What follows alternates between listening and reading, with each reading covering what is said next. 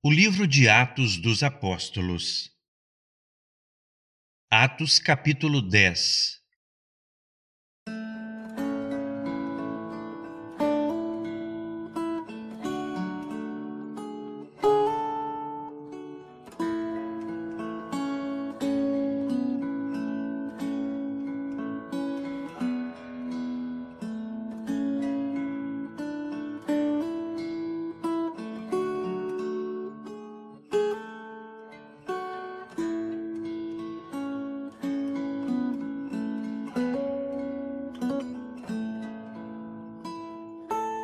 Olá!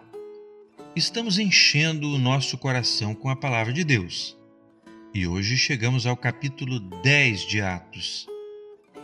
No capítulo 9, nós vimos sobre a conversão de Saulo, sobre como ele passou de perseguidor a perseguido. Vimos também que, por meio de Pedro, o Senhor curou um coxo chamado Enéas e ressuscitou uma mulher chamada Tabita ou Dorcas. No capítulo 10, vamos conhecer a história do centurião Cornélio. Antes de começar, vamos orar, vamos pedir a Deus que prepare o nosso coração, que abra os ouvidos da nossa alma, não só os nossos ouvidos carnais. Com eles vamos ouvir a letra falada.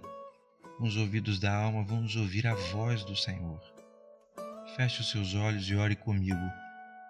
Clamamos, Senhor, mais uma vez pelo sangue do Senhor Jesus. Nos recebe diante de Ti, perdoando os nossos pecados. Quando, a Deus, viemos pedir ao Senhor que prepare o nosso coração para ouvir a voz de Deus através da Tua palavra. Visita, Senhor, o meu coração e o coração de quem me ouve agora, para que a Tua palavra fale profundamente conosco aquilo que precisamos ouvir. Abre o nosso entendimento para operar salvação por meio da tua palavra, pedimos em nome de Jesus. Amém. Muito bem, se possível, pegue a sua Bíblia e acompanhe nela esse áudio. Atos, capítulo 10 E havia em Cesareia um varão por nome Cornélio, centurião da corte chamada italiana, piedoso e temente a Deus, com toda a sua casa, o qual fazia muitas esmolas ao povo e, de contínuo, orava a Deus. Este, quase a hora nona do dia, viu claramente numa visão um anjo de Deus que se dirigia para ele e dizia: Cornélio. Este, fixando os olhos nele e muito atemorizado, disse: Que é, Senhor? E o anjo lhe disse: As tuas orações e as tuas esmolas têm subido para a memória diante de Deus. Agora, pois, envia homens a Jope e manda chamar a Simão que tem por sobrenome Pedro. Este está com um certo Simão curtidor, que tem a sua casa junto do mar. Ele te dirá o que deves fazer.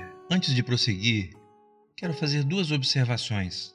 A primeira é que o anjo do Senhor disse a Cornélio que não só as orações, mas também as esmolas dele tinham subido para a memória diante de Deus. Certa vez o Senhor Jesus disse que nós devemos dar a quem pedir. O objetivo desse conselho do Senhor é nos tornar mais identificados com o nosso Pai Celestial, que dá generosamente a todo aquele que lhe pedir. A segunda observação que eu faço é que o anjo poderia muito bem ter dito todas as palavras do Evangelho a respeito de Jesus para Cornélio. Porém, orientou que Cornélio mandasse chamar a Pedro, a quem Deus queria usar para trazer as boas novas a respeito do Senhor Jesus ao seu conhecimento. Assim, em toda a história da igreja, Deus poderia muito bem ter usado os seus anjos, que são espíritos ministradores enviados a servir a favor daqueles que hão de herdar a salvação, uma definição que a própria Bíblia dá. Porém, ele decidiu usar os seus servos. Pedro foi chamado para ser salvo e para ser usado por Deus. Saulo foi chamado para ser salvo, mas também para ser usado por Deus na salvação de outros. Deus está chamando você, nos chama todos os dias, não só porque Ele quer nos salvar, mas também porque Ele quer nos usar para que outros sejam beneficiados. E assim, sejamos participantes desse projeto maravilhoso de salvação da parte do Senhor. Vamos prosseguir? No verso 7 em diante. E, retirando-se o anjo que lhe falava, chamou dois dos seus criados e a um piedoso soldado dos que estavam a seu serviço. E, havendo-lhes contado tudo, os enviou a Jope. E, no dia seguinte, indo eles seu caminho e estando já perto da cidade, subiu Pedro ao terraço para orar, quase a hora sexta. Verso 10 E, tendo fome, quis comer e, enquanto lhe preparavam, sobreveio-lhe um arrebatamento de sentidos, e viu o céu aberto e que descia um vaso, como se fosse um grande lençol atado pelas quatro pontas, vindo para a terra, no qual havia de todos os animais quadrúpedes, répteis da terra e aves do céu. E foi-lhe dirigida uma voz: Levanta-te, Pedro, mata e come. Mas Pedro disse: De modo nenhum, senhor, porque nunca comi coisa alguma comum e imunda. E segunda vez lhe disse a voz: Não faças tu comum ao que Deus purificou. E aconteceu isto por três vezes, e o vaso tornou a recolher-se no céu.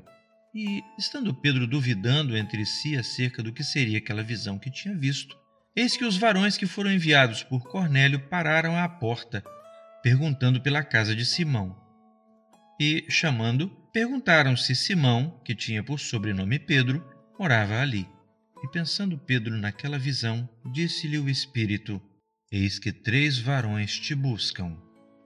Verso 20: Levanta-te, pois, e desce, e vai com eles, não duvidando, porque eu os enviei. E descendo Pedro para junto dos varões que lhe foram enviados por Cornélio, disse: Sou eu a quem procurais. Qual é a causa por que estais aqui? E eles disseram: Cornélio, o centurião, varão justo e temente a Deus e que tem bom testemunho de toda a nação dos judeus, foi avisado por um santo anjo para que te chamasse à sua casa e ouvisse as tuas palavras.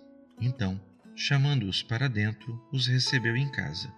No dia seguinte, foi Pedro com eles e foram com eles alguns irmãos de Jope. E no dia imediato chegaram a Cesareia. E Cornélio os estava esperando, tendo já convidado seus parentes e amigos mais íntimos. E aconteceu que, entrando Pedro, saiu Cornélio a recebê-lo e, prostrando-se a seus pés, o adorou. Mas Pedro o levantou, dizendo: Levanta-te, que eu também sou homem e, falando com ele, entrou e achou muitos que ali se haviam ajuntado. E disse-lhes: Vós bem sabeis que não é lícito a um varão judeu ajuntar-se ou chegar-se a estrangeiros. Mas Deus mostrou-me que a nenhum homem chame comum ou imundo. Pelo que, sendo chamado, vim sem contradizer. Pergunto-me, pois, por que razão mandastes chamar-me? Quero fazer outra observação aqui. Diante do que Pedro agora viu, ele entendeu o sentido da visão que ele teve enquanto orava. Aquela visão do lençol cheio de animais e que lhe era dito: Pedro, levanta-te, mata e come. Ao qual ele retrucou: Senhor, nunca comi coisa imunda. E a voz respondeu a ele: Não chames tu comum e imundo aquilo que Deus purificou. Observe como o anjo fala diretamente, sem rodeios e sem figuras, para Cornélio um homem que não tinha muitas experiências com Deus. Mas a Pedro, um servo de Deus experiente, Deus usa de figuras, de comparações. Aquela visão levou Pedro a meditar, a tentar entender, e quando chegou o momento certo, tudo se esclareceu. Guarde isso. Deus muitas vezes fala por comparações, mas não é que ele não queira ser entendido mas é para exercitar a sua capacidade de discernir e de compreender os mistérios de Deus. Talvez algumas coisas que Deus já te falou ainda permaneçam misteriosas, mas seja fiel, persevere em orar e o Senhor vai lhe dar entendimento de tudo. Vamos prosseguir? Verso 30 E disse Cornélio: Há quatro dias estava eu em jejum até esta hora, orando em minha casa a hora nona. E eis que diante de mim se apresentou um varão com vestes resplandecentes e disse: Cornélio, a tua oração foi ouvida e as tuas esmolas estão em memória diante de Deus. Envia, pois, a Jope e manda chamar Simão, o que tem por sobrenome Pedro. Este está em casa de Simão Curtidor, junto do mar e ele, vindo, te falará. E logo mandei chamar-te, e bem fizeste em vir. Agora, pois, estamos todos presentes diante de Deus para ouvir tudo quanto por Deus te é mandado. E, abrindo Pedro a boca, disse: Reconheço por verdade que Deus não faz acepção de pessoas, mas que lhe é agradável aquele que, em qualquer nação, o teme e faz o que é justo.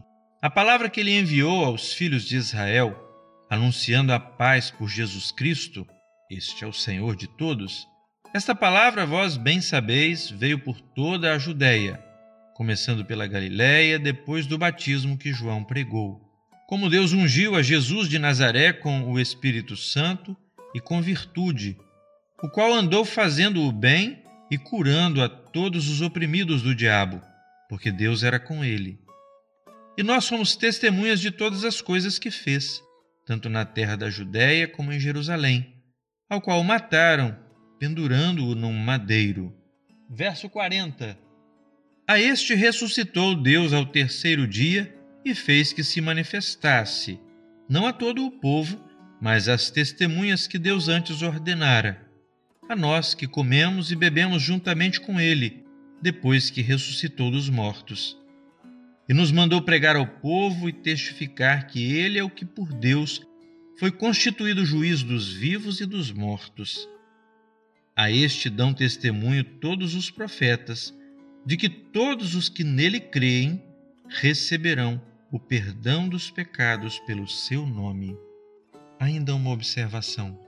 Paulo mostra na sua pregação que as profecias que os judeus bem conheciam, todas apontavam para esse Jesus e resume no seguinte: Todos os que nele creem receberão o perdão dos pecados pelo seu nome.